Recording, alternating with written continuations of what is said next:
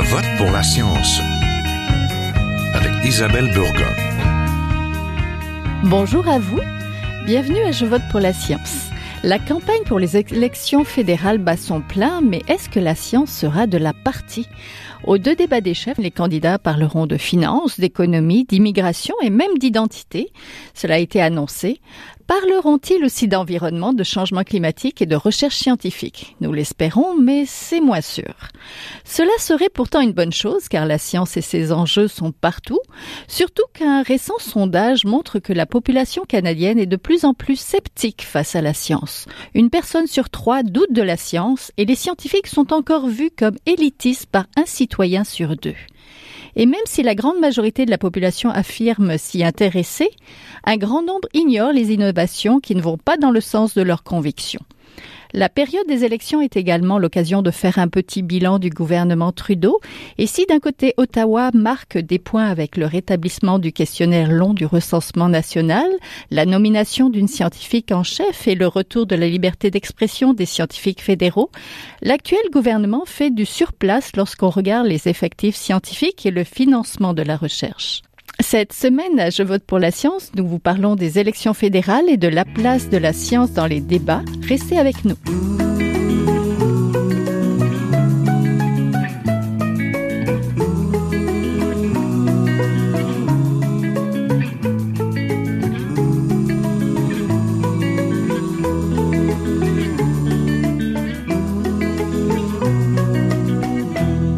Pour parler des élections fédérales et de la place de la science dans la campagne électorale, je suis en compagnie de Lynn Sauvageau, la présidente et porte-parole de l'ACFAS, c'est l'association francophone pour le savoir. Mm. Elle est également euh, présidente directrice générale Institut Robert Sauvé en santé et sécurité du travail. Bonjour. Bonjour.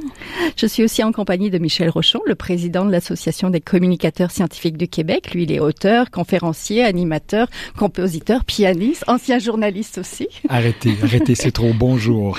Bonjour. Et on est en compagnie de Catherine Côté, professeure agrégée à l'école de politique appliquée de l'Université de Sherbrooke.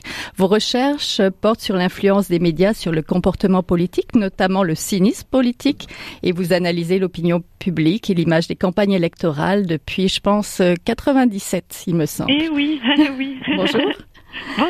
Donc, bienvenue à tous les trois. Nous sommes en temps d'élection. Au débat des chefs, les candidats parleront de science. En d'autres mots, la science est-elle ou devrait-elle être un enjeu électoral Peut-être, Madame Sauvageau, pour commencer?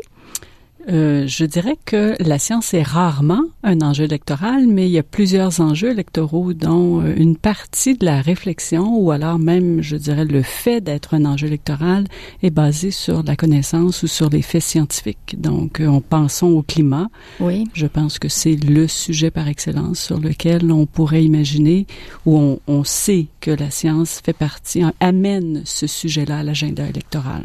Oui, Michel Rochon. Je vais prendre au bon Madame Sauvageau.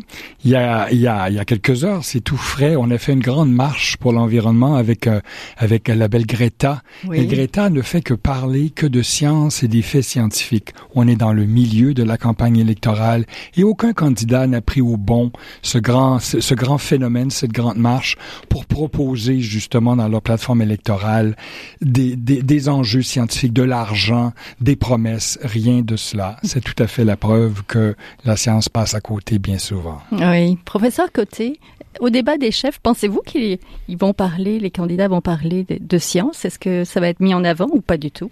J'en doute fort, euh, malheureusement. Euh, en fait, ce qui va probablement arriver, c'est que si on en parle, ça va être justement probablement par le biais de l'environnement, ce qui est pas si mal quand même, parce que ce sera une porte d'entrée à ce moment-là. Mais quand à parler du rôle de la science en tant que telle, ou, ou plus d'argent pour la, la recherche, etc., ça, ça devrait être mis à l'écart. Donc, ça sera plutôt euh, une question de croire ou pas les études sur l'environnement ou sur le réchauffement climatique. Ça pourrait servir d'argument en tant que tel euh, lors d'un débat, mais ça ne deviendrait pas un enjeu en tant que tel. Oui, malheureusement. Hein. Michel Rochon, on a beaucoup parlé du oui. climat, d'intelligence artificielle, mais a-t-on assez parlé des résultats probants de la recherche au pays ou de faits scientifiques dans les médias? Alors, euh, j'ai écrit un article dans Le Devoir, une lettre ouverte dans laquelle je fais la, la, grande litanie de tout ce que la science au Canada fait pour à peu près tous les grands enjeux dans notre société. Et on, on constate que nos politiciens ne s'en servent pas, mmh. ne, le, ne le mettent pas de l'avant. Et le, le Canadien moyen donc est ignorant et, et, ne sait pas exactement ce que les scientifiques canadiens font juste. Quel est l'apport des scientifiques au fédéral, au provincial, dans les universités, dans les institutions de recherche? Tout ça est comme un grand noir et sans relief. Alors, euh, je crois qu'il est, il est temps mm-hmm. euh, que les scientifiques eux-mêmes se manifestent sur la place publique, ce qui est très difficile à faire pour la majorité d'entre eux. Oui, Lynn Sauvageau, vous d'accord? Je, oui, effectivement, la, la place euh, réservée aux sciences dans la politique, dans les enjeux, etc., elle est présente partout, elle est peu présente dans la discussion, mhm. mais on doit préparer les chercheurs à être plus présents dans l'ensemble des médias. C'est pas, je dirais, naturel euh, ou c'est pas leur lieu de communication euh, usuel, puisque mhm. la science se fait aussi par une communication entre scientifiques et c'est des codes, des manières, euh, c'est en fait on doit euh, faire évaluer sa science par les pairs. La communication vers le grand public et à l'intérieur de d'enjeux je dirais, plus politique ou plus médiatique, c'est plus difficile. C'est tout un art. Euh, c'est un art, euh, je pense, qui doit aussi faire l'objet d'une, à la fois d'une promotion, de formation, euh, voilà. Ça se fait actuellement, les institutions, les universités, quand c'est le temps de faire la promotion d'une bonne étude. Une étude qui a du potentiel médiatique. Là, les gens des communications des universités prennent le chercheur par la main, lui disent, voici comment on devrait raconter l'histoire. Nous, à l'Association des communicateurs scientifiques, on donne la formation aux chercheurs, j'en donne, et on, les met autour de la table et on leur dit, là, là, c'est pas juste lors de, votre étude qui c'est peut-être une fois par trois ans, une fois par quatre ans que vous avez une bonne étude, là, qui mérite euh, une attention médiatique, mais de façon générale, dans votre vie privée, et dans votre vie publique de parler de la science, de votre science, mais de la science en général. Là, dans le magazine Dire qui va sortir sous peu, là, j'ai un article dans lequel je, fais un appel, un appel aux, étudiants de maîtrise, du doctorat et des chercheurs québécois d'être présents sur les médias sociaux, de, de, de parler de la science qui se fait, des bons coups de la science et aussi d'être là pour peut-être à l'occasion ramasser un ami qui est en train de divaguer, qui nous parle de la Terre plate ou qui nous parle, euh, qui nous parle des, des, euh, des danger des vaccins, on, doit, je crois, demander aux chercheurs, je sais qu'ils sont très occupés, c'est toujours la question de temps, il n'y a pas de temps, mais je suis certain qu'ils peuvent prendre un 5-10 minutes le matin ou le soir pour être présents sur les médias sociaux et ça peut faire une différence. Oui, c'est sûr. Professeur Côté, vous vous intéressez à l'opinion publique. J'aimerais savoir si pour vous la science et le travail des scientifiques sont des sujets d'intérêt pour euh, les électeurs. Sujet d'intérêt, oui et non. C'est-à-dire que faut se mettre dans le contexte. Qu'est-ce que qu'est-ce que les gens cherchent dans le fond durant une élection? Et c'est ils arrivent, ils ont des offres devant eux de différents partis politiques et ils essaient un petit peu de tirer, si je peux dire, leur épingle du jeu en essayant de comprendre quelle sera la proposition qui va être la plus conforme à, à, leurs valeurs. Donc là, on parle de valeurs. Donc déjà, on est un peu loin des enjeux même. Et là, vous comprenez qu'ici, ça va être beaucoup plus une impression qu'on va avoir. Donc, celui qui va inspirer le plus confiance, par exemple. Donc, et, donc il va avoir toute une série de d'éléments de, qu'on va prendre de ces plateformes-là, liés à la personnalité, mais aussi justement cette confiance-là qui est inspirée par euh, les chefs euh, des partis. Donc, un ensemble de choses. Pas pour rien d'ailleurs qu'on joue beaucoup sur la peur, hein, et, aussi pourquoi les publicités négatives fonctionnent souvent bien, ben, parce que justement, on vient attaquer le, le niveau de confiance qu'un des chefs inspire. Et donc, à ce moment-là, les enjeux sont somme toute assez secondaires. Donc, comprenez que dans ces enjeux-là, la science peut en faire partie, mais pas nécessairement. Donc, ça va dépendre essentiellement de ce que les chefs eux-mêmes vont avoir à proposer et les, les, les, les électeurs. on devrait les appeler les citoyens d'ailleurs, parce mhm. qu'avant d'être électeurs, ils sont citoyens. Donc, les citoyens voient ça et, et doivent doivent choisir là-dedans. Donc, ils se trouvent dans, dans une position où, loin d'être un citoyen qui est actif, il est plutôt réactif. Donc, il reçoit quelque chose et doit choisir par rapport à ça. Et ça vient complètement inverser la donne. Qui fait que il va falloir qu'il se fie sur ce qu'il va voir, ce qu'il va entendre à travers les médias pour se faire une opinion. Mais essentiellement, somme toute, il y a très peu d'informations qu'il va vraiment avoir sur chacun des partis, sur chacune des plateformes, sur chacun des, enjeux et des, et des, même des mesures concrètes. Ça va être beaucoup plus le résumé qui va passer à travers les médias de tout ça et sa propre impression qui va se faire. Donc c'est un peu triste parce que il y a comme tellement d'étapes avant de se rendre à un enjeu véritablement scientifique. L'enjeu scientifique va fonctionner seulement si euh, ça va être un petit peu, euh, par exemple, l'élection fédérale passée où on rappelait que Stephen Harper avait un peu muselé euh, les, euh, les scientifiques dans le cadre de, au, niveau, au niveau gouvernemental. Donc là, vous voyez, on l'utilise, mais on l'utilise comme argument pour faire peur, pour montrer, regardez, euh, c'est dangereux, c'est pas bien, mais c'était pas sur la science en tant que telle. Je sais pas si vous comprenez un peu la nuance ici. Donc c'est assez particulier. C'est pour ça que je dis que la science va être vraiment euh, instrumentalisée essentiellement si elle fait partie des enjeux. Oui, Madame Sauvageau? Oui, en fait, j'aimerais euh, justement approfondir cette question-là. Le soutien public à la recherche et à la science, c'est quelque chose d'extrêmement important, même si en apparence elle peut être instrumentalisée. Les choix que nous faisons ont une incidence sur, je dirais, le est-ce qu'on a une science en santé au Canada ou de la recherche en santé, parce que essentiellement, la recherche au Canada, elle est soutenue par des fonds publics. Et, elle est beaucoup financée au gouvernement fédéral. Euh, et donc, le, je dirais, le climat général autour de la recherche et de la science, c'est important d'y prêter une attention. Et à travers les élections, oui, ça peut jouer sur euh, la, la, la, capacité des chercheurs d'engager des recherches, de les soutenir, de les maintenir et d'en parler. Michel Rochon. Bien, pour nos auditeurs, on va peut-être rappeler quelques chiffres fondamentaux. Alors, suite à, l'hécatombe euh, sous Harper, où on avait beaucoup perdu dans le financement, il y a eu en 2017 euh, Naylor qui s'est penché et a remis un rapport sur le financement. Alors lui, il disait les quatre grands organismes subventionnaires au Canada devraient au moins recevoir 1,3 milliard par année pour tenter de, de plus là, de plus pour rattraper le temps perdu et l'argent perdu. Et euh, le gouvernement Trudeau n'a donné que 1,7 milliard aux quatre organismes, donc cinq, cinq fois moins. Ah, c'est sur cinq ans ce qu'il, lequel il donne et non pas par année. Alors au total, on se retrouve avec beaucoup moins d'argent euh, que, que le rapport en demandait. Alors ça, ça ne se rend même pas euh, sur la place publique. Euh, actuellement, durant la campagne électorale, on ne parle pas du financement de la science, il n'y a même pas de perception de la part du public que nous avons un problème de financement euh, de la science au Canada. Alors, je ne sais même pas, il reste que quelques jours à la campagne, si nous aborderons cette question-là. Alors, ça devient encore souterrain. C'est véritablement dans les officines des sous-ministres et des, euh, des dirigeants de, subventionnaires que le combat le combat se fait. Le combat ne se fait pas sur la place publique. Oui, c'est ça. On va faire un petit bilan euh, du gouvernement Trudeau tout à l'heure, mais là, je voudrais qu'on reste peut-être au récent sondage qui montrait la confiance des Canadiens envers la science qui recule. Les sceptiques de la science sont plus nombreux qu'avant. Une personne sur trois se dit sceptique contre une personne sur quatre auparavant. Les scientifiques sont toujours vus comme élitistes par la moitié des personnes interrogées et bon nombre ignorent les découvertes scientifiques canadiennes.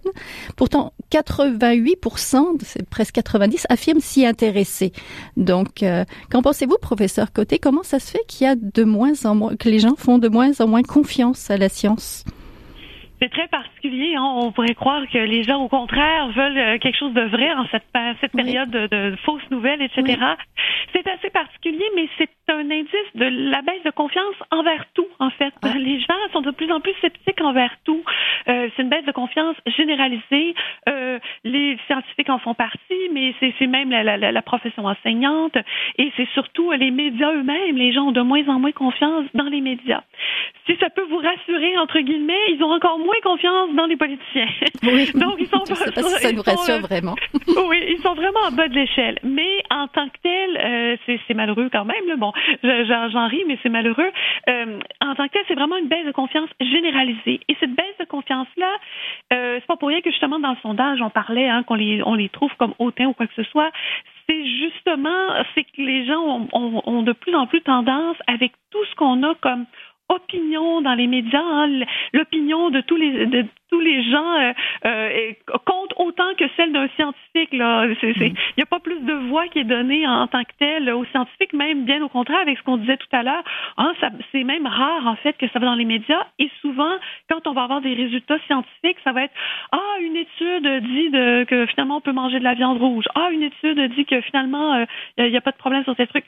Et, et c'est très anecdotique et habituellement ça va être utilisé tout de suite après par euh, un lobby d'un côté ou de l'autre qui va dire bon ben c'est ce qu'on vous dit depuis longtemps, ben voyez, etc. Donc c'est encore une fois instrumentalisé malheureusement et repris par la suite comme ça. Donc à la limite, le rôle du chercheur est très, très loin. On ne va pas interviewer nécessairement le chercheur pour parler de cette découverte-là.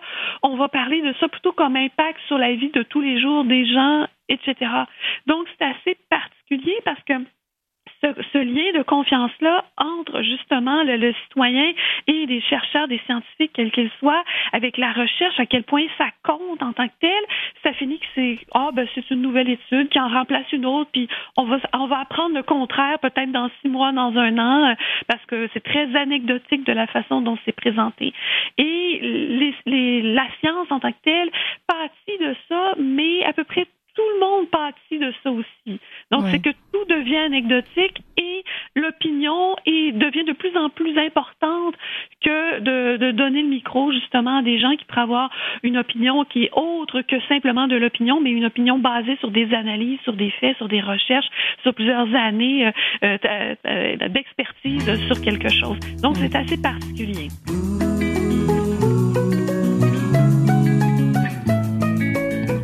Vous êtes toujours à Je vote pour la science, là où la science rencontre la politique, une émission produite par l'agence Science Presse. Vous pouvez visiter son site internet au sciencepresse.qc.ca. Michel Rochon, est-ce qu'il faudrait revoir notre manière de communiquer la science? Euh, Parce que visiblement, elle n'est pas assez compréhensible, pas assez accessible. J'étais président de l'Association des communicateurs scientifiques il y a 25 ans je le suis. C'est un retour pour moi à la présidente cette année. Il y a 25 ans, il y avait l'agence Science Presse, il y avait Québec Science, il y avait les débrouillards, euh, il y avait euh, les années-lumière et il y avait Découverte. 25 ans plus tard, c'est la même chose. Il manque de diffusion scientifique dans les médias et comme Madame Côté le dit, on reste dans l'anecdotique. Il faut, il faut continuer, il faut, il faut en faire plus et on est capable. Alors, il faut que, que les gouvernements dans leur plateforme aussi fassent la promotion de dire on va faire plus de science. L'ACFAS travaille fort à tenter de, de, rendre l'heure scientifique beaucoup plus près du public, de communiquer mieux. Alors, il faut que les médias aussi donnent plus de place à une science de qualité dans les médias grand public. Oui, c'est sûr. Oui, faire de la place à la science, mais aussi faire de la place, je dirais, à, à une meilleure compréhension de, du fonctionnement de la science. Comment ça marche? Que, oui, comment ça marche? Une seule étude constitue pas des connaissances euh, ou, ou, crée pas des connaissances valides, immuables. Et donc, il y a un mode de fonctionnement, il y a une façon de produire des connaissances, de l'accumuler et mm. de dire oui, effectivement, voici, ça c'est solide. Ça, on est en train de travailler sur ces questions-là. Il y a parfois des études qui avancent, qui reculent, etc. C'est l'accumulation d'une série d'études qui créent vraiment une science ou une, connaissance des faits qui sont solides. Et ça, ça crée de la confusion, je pense. Et ça, il faudrait arriver à communiquer mieux sur, oui, chacune des études, mais comment est-ce que tout ça forme un tout cohérent? C'est le temps de faire un petit bilan justement du gouvernement Trudeau. Les libéraux ont amené des changements, la nomination d'une scientifique en chef, le rétablissement du questionnaire long du recensement. Mais euh, par contre, du côté du financement de la science, ça a été un peu plus timide. Hein. Justement, on parlait du rapport Naylor tout à l'heure. Là, euh, c'est ce qui ressort un petit peu. Que les... Madame Sauvageau, pour vous, quand vous faites le bilan de ces années-là, ces quatre années, oui, je fais un bilan euh, finalement assez positif. Le, sur le plan des mesures, je dirais structurantes. Démusellement, euh, rétablissement du, euh, du formulaire long. C'est toutes sortes, c'est des choses au long cours. Hein. Ça va avoir des effets structurants. à long terme. Le gouvernement a établi ou a développé un poste de scientifique en chef Madame euh, professeure euh, Mona Nemer, mhm. qui occupe euh, ce poste-là, développe des rôles de conseiller de scientifique dans chacun des ministères fédéraux qui a une forte vocation scientifique. Elle a fait adopter une politique sur l'intégrité.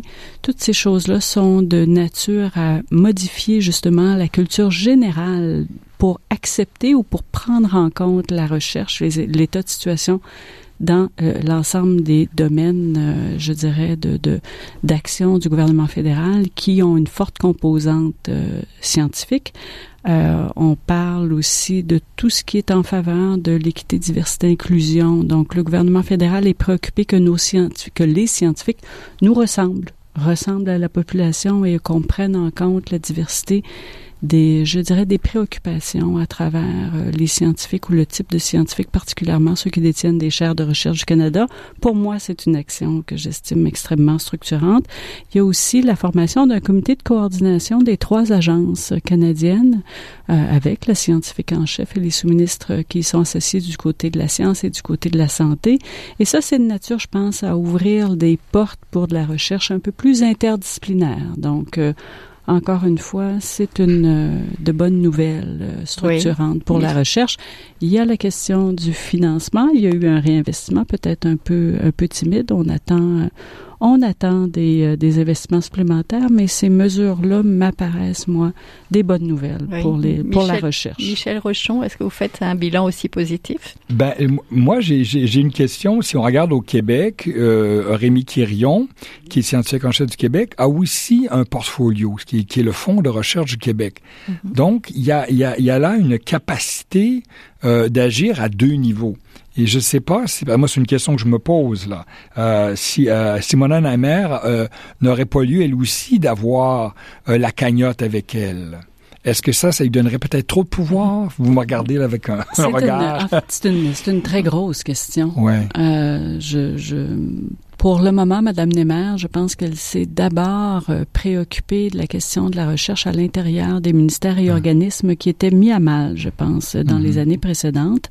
Elle siège aussi sur le comité de coordination. Donc, l'idée, c'est vraiment de s'assurer avec ce comité-là que je, que je dirais les conditions qui sont offertes à Monsieur Quirion euh, ici euh, puissent être, euh, même si c'est pas tout à fait la même organisation, que des effets similaires soient présents au Canada.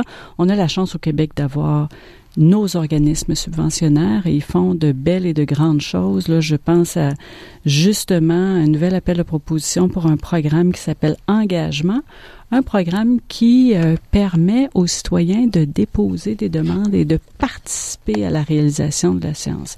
Ça, c'est aussi, je pense, une bonne manière euh, d'engager les citoyens dans la recherche. Oui, professeur Côté, on vous oublie pas. Vous, de votre côté, euh, quel bilan faites-vous du gouvernement quand, du côté de l'opinion publique, de ces quatre années-là du gouvernement Trudeau? Ouf, ça c'est toute une question.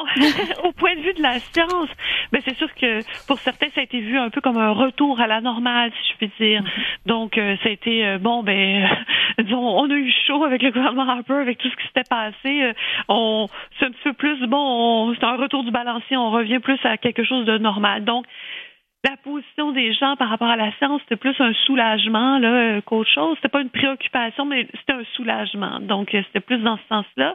Et surtout, il y, a, il y, a, beaucoup de sujets. Quand on n'en entend pas parler, ça veut dire que ça va bien. Je sais pas si vous comprenez un peu cette logique là. Euh, donc, euh, les gens se disent bon ben si c'est revenu à la normale, alors ça va bien. c'est pas la, la, question se pose pas, donc ça fait pas partie nécessairement de des, des, des, préoccupations des gens principales, mais de savoir que ça va bien est suffisant souvent. Et d'ailleurs, on le voit un petit peu hein, dans les slogans qu'utilise justement euh, M. Trudeau hein, euh, euh, présentement lors de la campagne électorale. Il y a un petit peu cette allusion-là hein, qu'on veut pas revenir en arrière, entre autres avec les conservateurs. Donc, ce retour à cette situation difficile. Donc, on fait allusion à ça.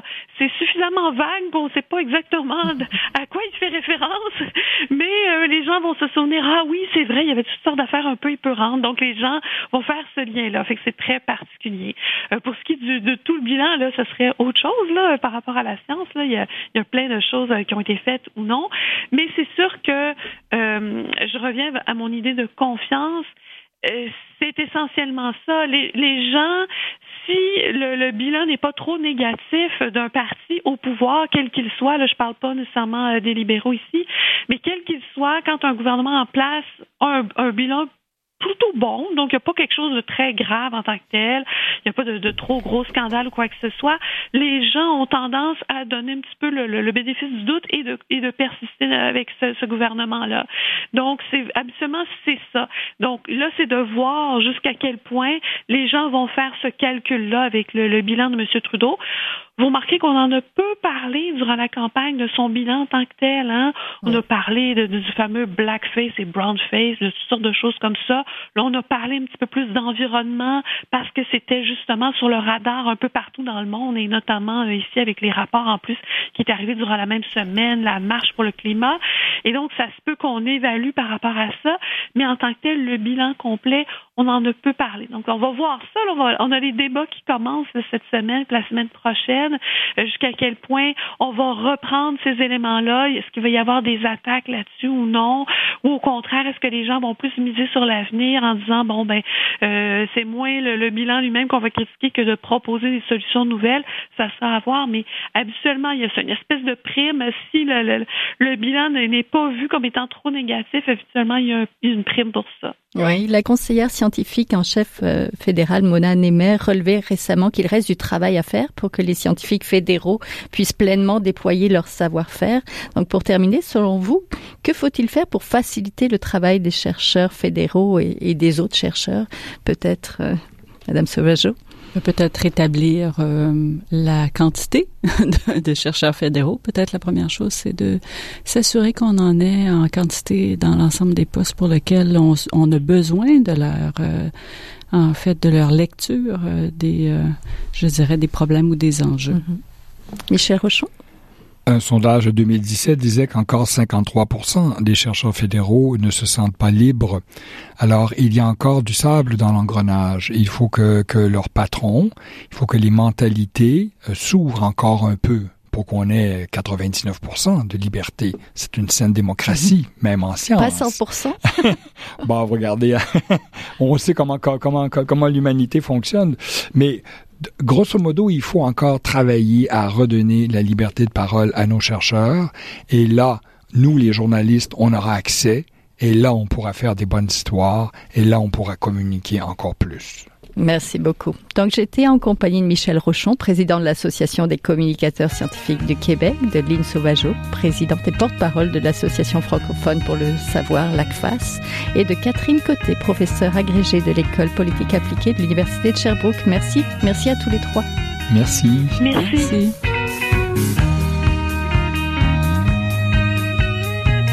Voilà, c'est tout pour cette semaine. Je vote pour la science est une production de l'agence Science Presse avec Radio VM, à la régie Daniel Fortin, à la recherche, la réalisation de l'émission et au micro Isabelle Burguin. Vous désirez réécouter cette émission, restez à l'écoute. Nous avons des rediffusions tout au long de la semaine. Vous pouvez aussi l'écouter en podcast sur le site de l'agence Science Presse. Et si vous l'avez aimé, ben, n'hésitez pas à la partager. À la semaine prochaine.